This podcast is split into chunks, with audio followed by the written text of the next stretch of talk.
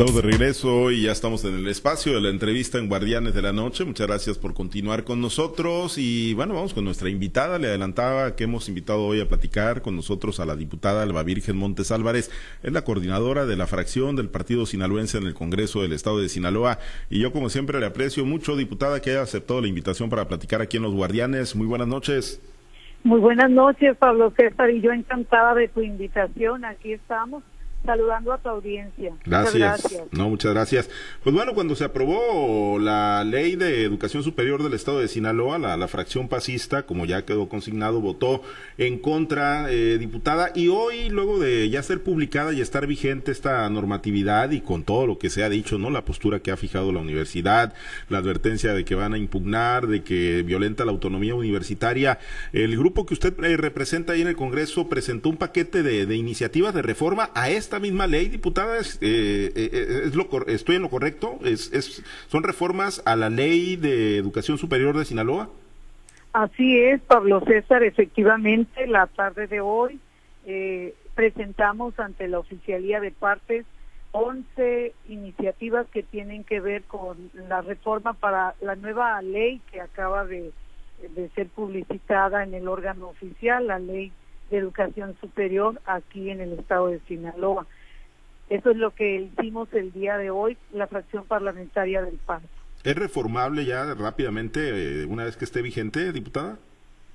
Claro, como ya entra en vigencia eh, y como de todos he sabido, porque las sesiones del Pleno son públicas y el Partido Sinaloense este, votamos en contra por inconsistencias que encontramos dentro de, ese dictamen en aquel momento que se iba a votar en el Pleno el 14 de febrero.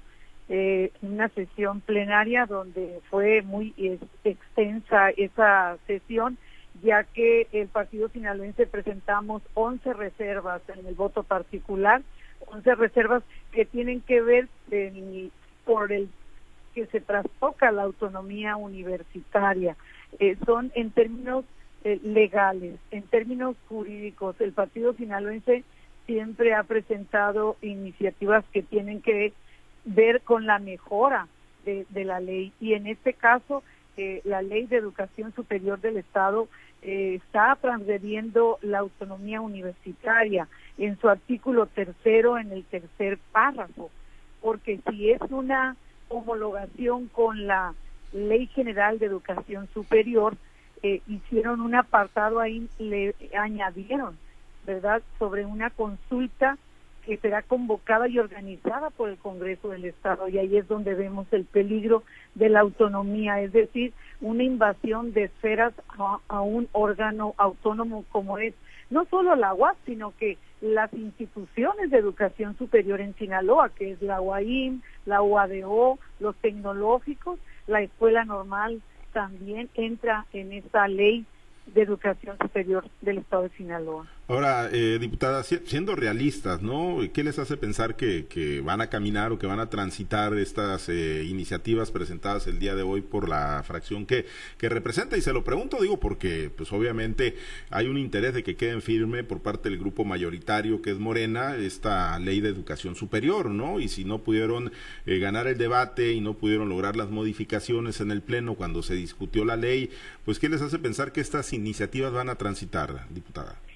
Creemos de que hay la libertad plena, nosotros tenemos el derecho a presentar iniciativas, puesto que en su momento nosotros siempre hemos sido respetuosos del proceso legislativo y en su momento, cuando emitimos el voto particular con las 11 reservas y que hoy ya son iniciativas, ¿verdad? ¿Por qué? Porque tenemos una ley ya que está eh, en vigencia, eh, la Ley de Educación Superior del Estado de Sinaloa, y siguiendo los lineamientos que como partido tenemos de que hacer prevalecer la ley y porque estamos viendo que se violenta la autonomía en las universidades. Es por eso que hemos decidido dar este paso y vamos a hacer la, este, lo que la ley nos dice, ¿no? Y porque somos diputados y queremos trabajar por un Sinaloa, porque nuestros estudiantes de las universidades tengan la plena libertad ¿verdad?, de tener una, una carrera universitaria y un lugar dentro de las universidades que hay en el Estado. convencida al 100% de que la ley aprobada en el Congreso de Sinaloa y ya publicada en el periódico oficial violenta la autonomía de la UAS y del resto de las instituciones de educación superior, diputada. Sí, sí, sí, si nos vamos al, a la ley de educación superior del Estado de Sinaloa, como te comentaba, ¿verdad? Si es para armonizarla con la ley general de educación superior, aquí hay un agregado en esta ley del Estado de Sinaloa, donde hay una invasión en la esfera de un ente público autónomo como son las universidades. Entonces, porque va a ser el Congreso el que va a convocar y organizar una consulta. Y desde ahí creo que se está invadiendo este, la esfera de un ente autónomo. Por eso es que el PAS está siguiendo este proceso. Sabemos, obvio, sabemos las fuerzas, cómo estamos representados en, en el Congreso. Sin embargo, creo que también es nuestro compromiso de seguir eh, trabajando porque las universidades tengan calidad, tengan pertinencia, eh, tengan gratuidad, porque eso sí viene también en la ley, que sea gratuita la educación superior aquí en Sinaloa. Y también vemos, este, una de las reservas tiene que ver con la gratuidad y que nosotros también, una de las reservas, perdón, que hoy es iniciativa, es sobre lo que la gratuidad debe de ser gradual y que entre en vigor a partir de este ciclo 2023-2024.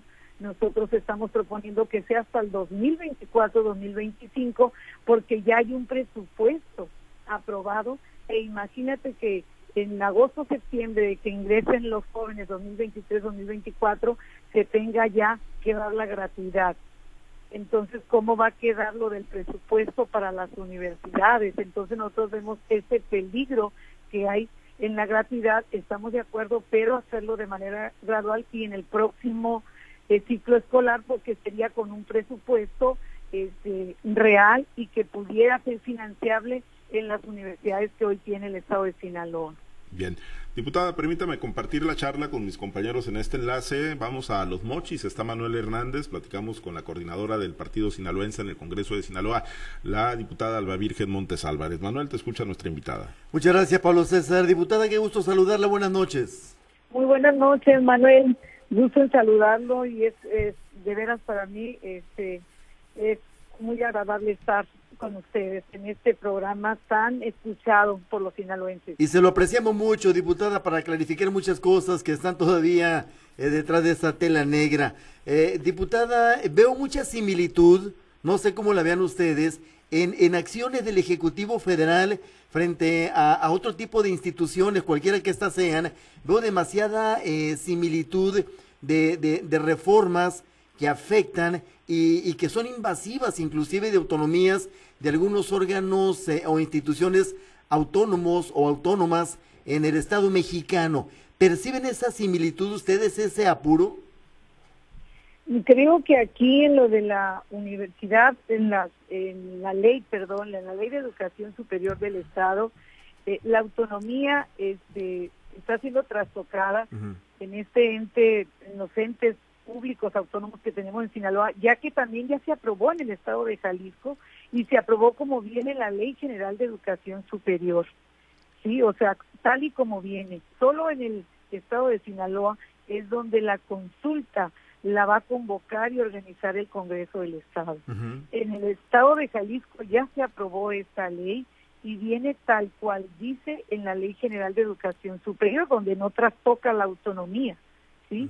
en, la, en la de aquí del estado de Sinaloa sí se, se está trastocando, ¿no? Entonces, ese es el peligro que el partido sinaloense ve en este ente público autónomo como son las universidades que están aquí en el, en, el estado de Sinaloa.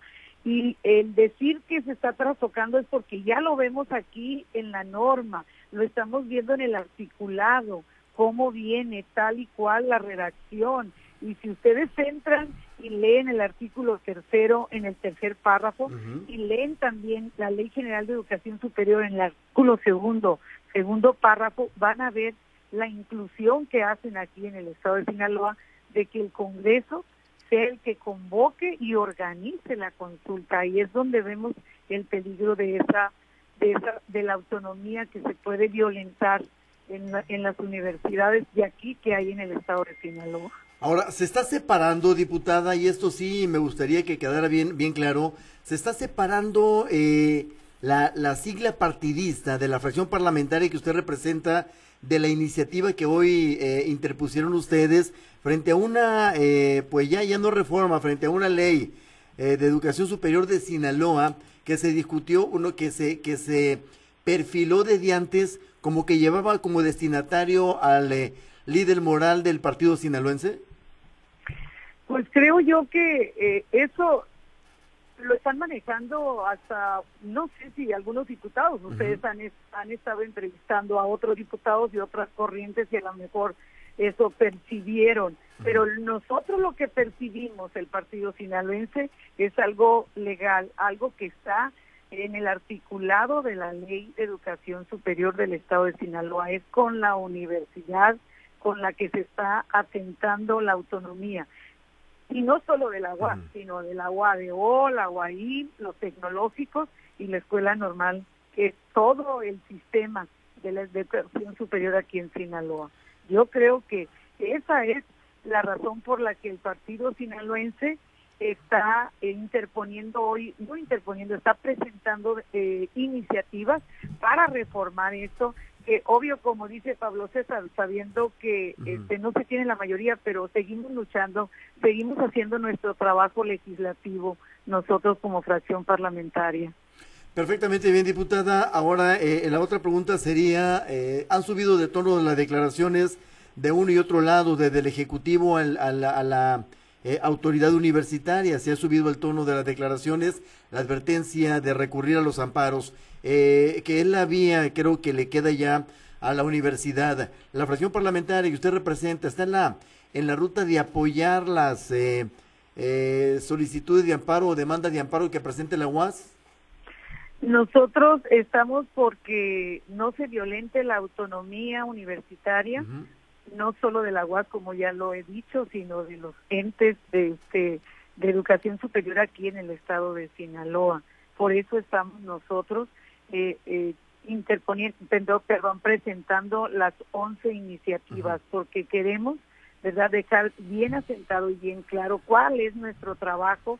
Queremos una universidad para todos los sinaloenses que sea de calidad, porque lo que hoy yo veo en la universidad, porque yo soy de la Universidad Autónoma de Sinaloa, me formé en ella y también tuve la oportunidad de trabajar en ella, es una noble institución que le da educación a muchos sinaloenses y que estamos donde estamos por ella. Entonces, creo que lo que nosotros, y en particular su servidora, podrá ser diputada en esta legislatura, pero de la UAS voy a ser siempre, pues soy maestra jubilada y creo que quiero lo mejor para la universidad.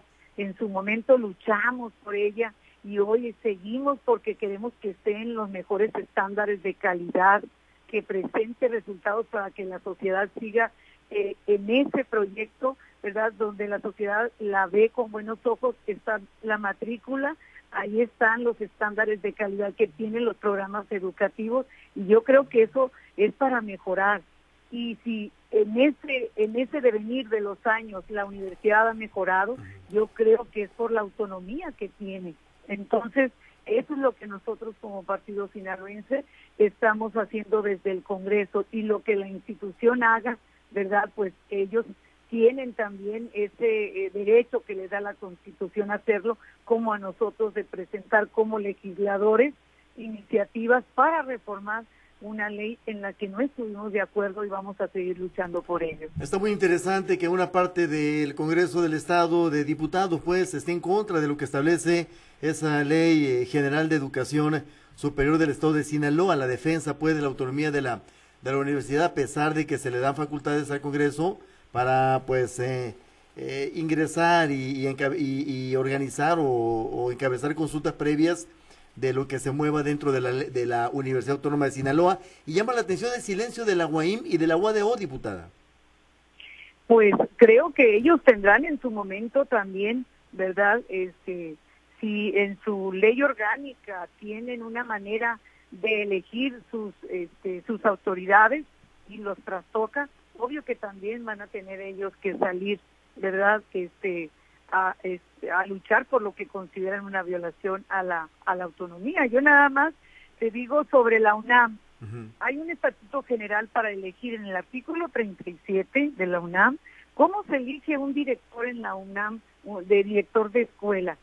El rector propone una terna al consejo técnico de la escuela de que se trata de la facultad o escuela preparatoria, lo propone el rector una terna y el consejo técnico donde están maestros y estudiantes conformando ese consejo técnico avalan o no esa terna. Y una vez se lleva a la, al, al, otro órgano que es la Junta de Gobierno, que ellos son los que definen y tenemos una universidad de calidad allá en UNAM. Ese ha sido el mecanismo que ha tenido la UNAM desde 1962. Muy interesante. Y la universidad también se transformó y cambió y valoró y le dio un nuevo sentido y nuevo rumbo este, en su matrícula y en sus programas educativos. La UAS y lo ha demostrado. Muy interesante los temas, eh, diputada. Yo le aprecio su tiempo eh, para el norte de Sinaloa. Si me permite, en WhatsApp está Diana Bon también con algunas dudas y algunos planteamientos. Diana. Gracias, Manuel. Buenas noches, diputado. Un gusto saludarla. Igualmente, Diana, un gusto saludarte y escuchar tu melodiosa voz. Muchas gracias. Eh, diputada, yo voy a cambiar un poquito de tema y me voy a pasar al tema del Centro de Justicia Penal. ¿Han visto algún avance desde lo último que, que ya comentaba usted el año pasado, a finales del año pasado? Tenemos un gran compromiso nosotros los diputados que somos de Guasave y los que no también, o sea, la 64 legislatura tenemos el compromiso de sacar adelante el Centro de Justicia Penal y esto está entrelazado entre el gobierno municipal, el doctor Martín Ahumada, que tiene a bien este, lo del terreno, el, legalizar el terreno para poder construir ese centro de justicia penal donde en este año, en el, presupuesto de este año, hay varios millones para la este, la construcción de ese centro, ¿no? Entonces, y también el, el acuerdo con el gobernador, ¿verdad?, de hacerlo realidad. Así que yo creo que en este año vamos a dar unos pasos, creo, este, en ese sentido, de hacerlo realidad, eh, de hacer el centro de justicia, el, el, pues, el edificio, pero también darle la formalidad, llenarlo de la estructura que se requiere, ¿verdad?, del juez y de todo el, el engranaje jurídico para que funcione como tal, porque esa es una demanda muy sentida de Guasave y de Sinaloa municipio. Pero todavía no hay, no hay fecha, diputada, como para que se pueda eh, registrar algún avance en este tema. Primero tenemos, sí, tenemos el compromiso de, de que este año ya se concrete, porque hay presupuesto y porque hay el acuerdo tanto del gobierno municipal como del gobierno estatal y obvio que el Poder Legislativo también en la Comisión de Justicia donde tu servidora está eh, forma parte tenemos un dictamen pendiente para darle la certeza jurídica a ese centro de justicia penal que debe estar aquí en Guasave. Lo tenemos que hacer y es parte de la agenda en común que tenemos todas las fuerzas políticas en el Congreso y yo creo que el compromiso lo vamos a hacer eh, en este periodo, en este segundo periodo ordinario que de, este segundo año legislativo, que es a partir del primero de abril. Ahorita estamos en un receso, pero seguramente a partir del primero de abril vamos a concretar algo. Ay, a partir precisamente de, del primero de abril tendrían que ver, ¿qué es lo primero que se tiene que ver? Porque me comenta que presupuesto pues eh, se tiene ya, ¿no? Y el acuerdo también. ¿Qué es lo que hace falta? ¿El tema del distrito judicial? Sí, así es, de que debe de estar en el decreto, en el decreto que este, donde se instituyeron esos centros, también incluir el de Guasave para que legalmente exista, sí, o sea, tenga legalmente esa existencia y que pueda darle forma al momento en que se va a construir, porque ya hay un dinero etiquetado para eso. Ese dinero va a, hacerse realidad eh, construyendo este edificio, pero legalmente también tenemos que darle la certeza verdad a la población de que va a ser este va a haber un centro de justicia con este el, con el juez y con todo lo que implica tener ese centro aquí. Así que legalmente debemos jurídicamente tenemos que este, hacer ese dictamen y aprobarlo en el Congreso para que tenga este, certeza legal el Centro de Justicia aquí en Guasave. Diputada, ¿qué, qué otro pendiente hay de los diputados de, de Guasave para con este municipio? Pues mm, creo que tenemos el, los servicios públicos que nos pide la gente cuando he andado en comunidad, me recuerdan los caminos vecinales.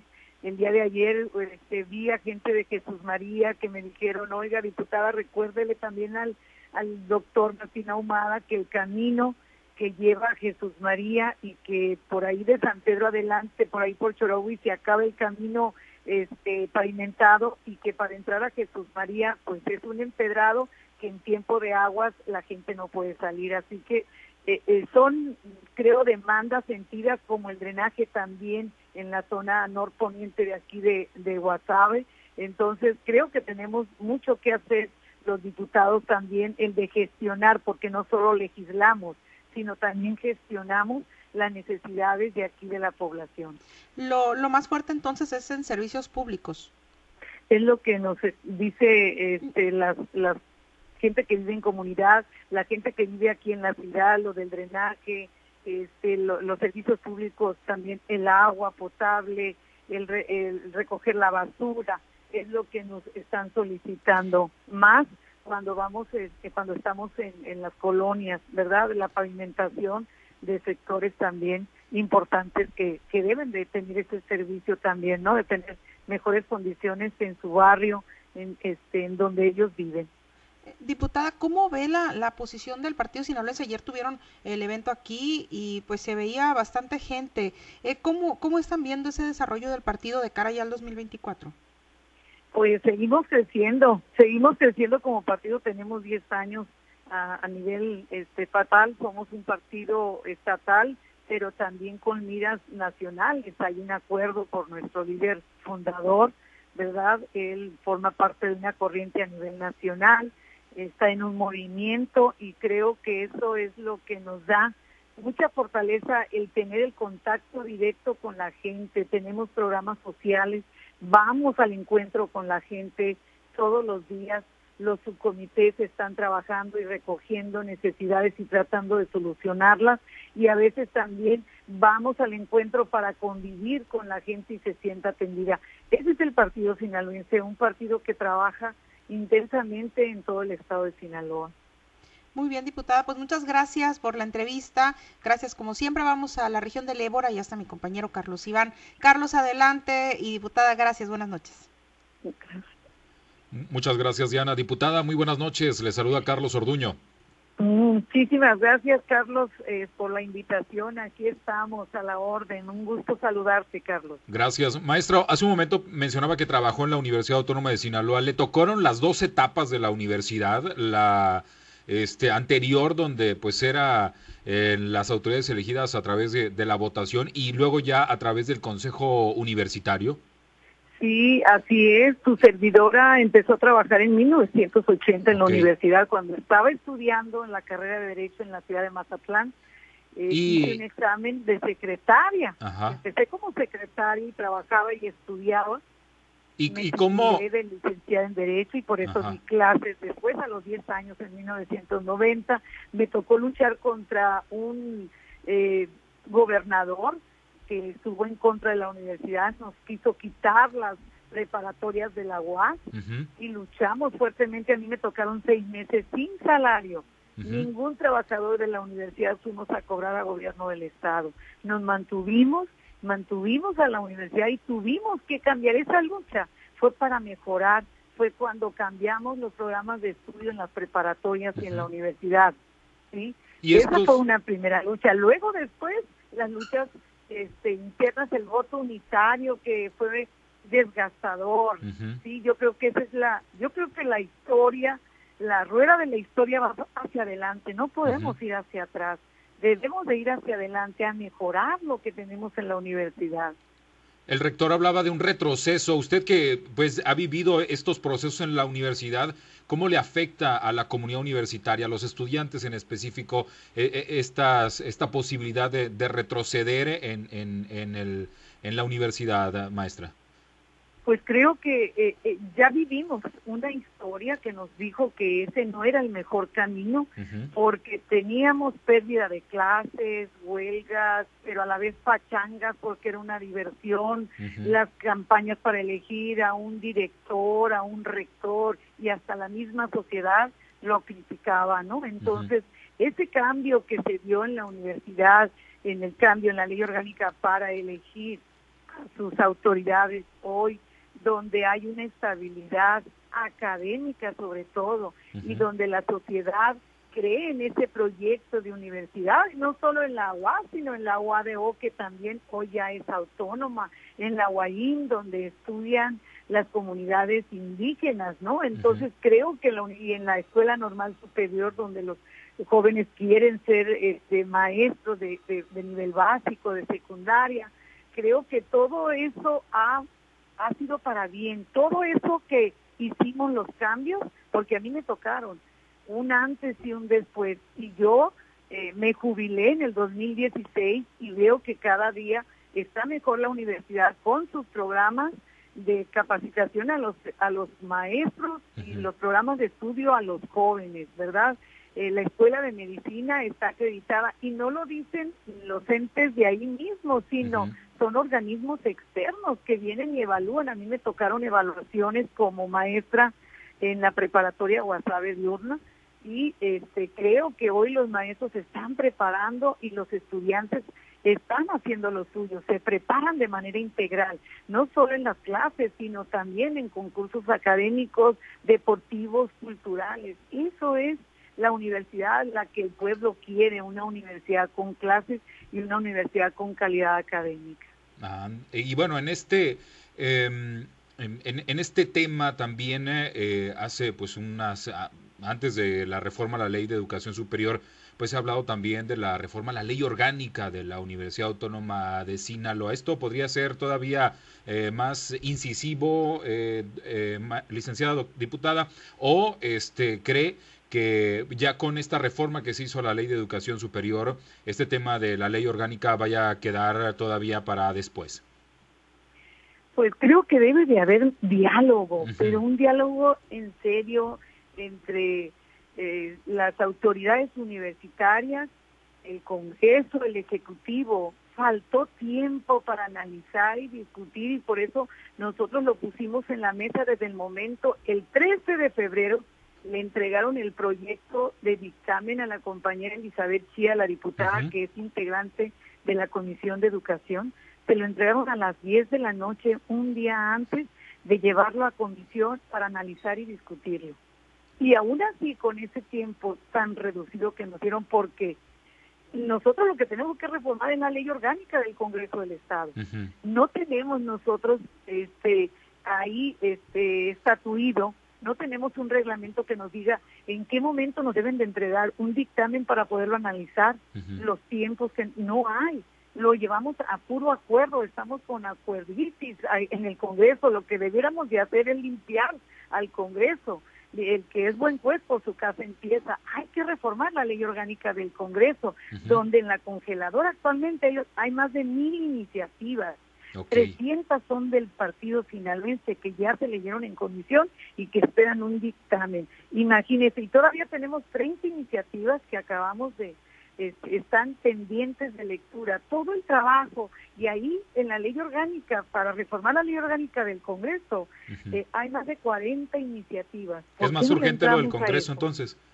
Debemos entrarle ahí al Congreso para tener un mejor funcionamiento y no caer en estos vacíos que hay en la ley donde nos dan un dictamen en menos de 24 horas para que lo leas, lo analices y aún así el partido sinaloense nos reunimos, valoramos el, dictamen con corto tiempo y por eso se hicieron 14 observaciones en esa reunión que también estuvimos ahí, bueno, estuvo la diputada Elizabeth Chía y 14 observaciones se hicieron, tres sí este, se aprobaron y 11 no las aprobaron que fueron las del voto particular al día después, en 14 de febrero, que fue cuando se aprobó por mayoría, pero con el voto en contra de nosotros, porque decíamos que no había habido el tiempo suficiente, porque además los anexos que se hicieron a la ley de Educación Superior del Estado de Sinaloa jamás se tocaron, no se dijeron en los parlamentos abiertos que hubo desde el año pasado.